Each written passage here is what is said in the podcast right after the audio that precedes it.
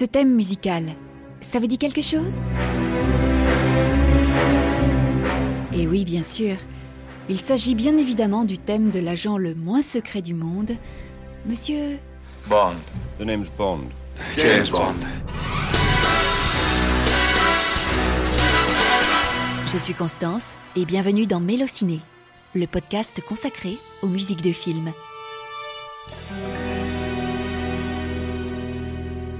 Si beaucoup pensent que ce thème a été composé par John Barry, il a en fait été créé par le compositeur britannique Monty Norman. Enfin, en tout cas, c'est ce qui a été décidé par la Cour de Londres en 2001, après un long procès à ce sujet. Coupable. Bon, même si nous tenons à respecter une décision de justice, il faut admettre que John Barry a tout de même un peu aidé. En effet, Monty Norman à la base est parti de ça, I was born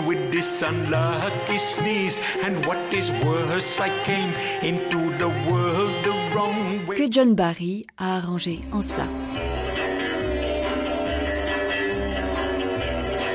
Monty Norman est donc le compositeur officiel et John Barry l'arrangeur qui a donné au thème des accents de jazz avec les cuivres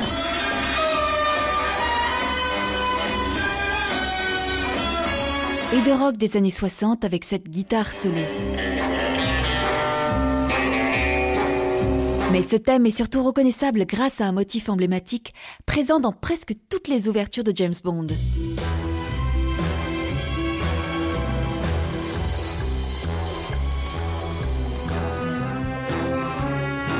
Ces notes sont ce qu'on appelle en mouvement chromatique. Pour faire simple, le mouvement chromatique, c'est quand trois notes sont séparées d'un demi-ton, ce qui donne ça. John Barry avait d'ailleurs déclaré s'être inspiré d'un thème du musicien Artie Shaw, nommé Nightmare et datant de 1938. Plutôt reconnaissable, non? Ce motif a été recyclé dans 15 des 25 génériques de James Bond et c'est ce qui donne cette patte, cette signature si particulière au film. Vous pouvez l'entendre ici,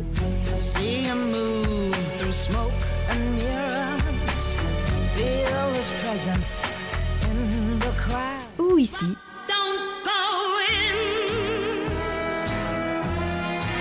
ou encore ici. Enfin, un ingrédient culte du thème est un accord si emblématique qu'il a même pris le nom de Bond Chord, traduction l'accord de Bond, qui est celui-là. Cet accord intrigant, qui termine la séquence comme avec des points de suspension, est présent dans 13 des 25 génériques de James Bond et il est utilisé soit en ouverture, en fermeture, ou bien les deux, comme dans Skyfall. D'ailleurs, une chose intéressante à noter dans les James Bond avec Daniel Craig est la réécriture du mouvement chromatique. En effet, on passe de ça réécrit en ça. Vous pouvez l'entendre dans Casino Royale,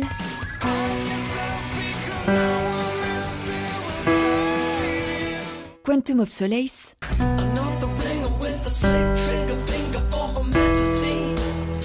dans Skyfall, et enfin dans Mourir peut attendre.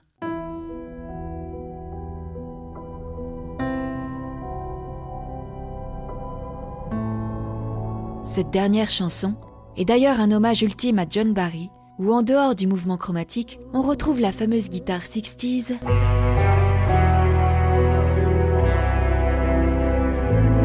les cuivres de jazz, avec notamment cette trompette fantomatique,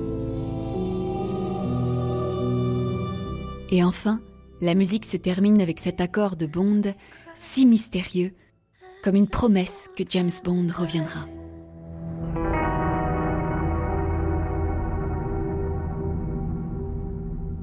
Si vous avez aimé ce podcast, n'hésitez pas à le partager et retrouvez-moi un vendredi sur deux pour un nouvel épisode.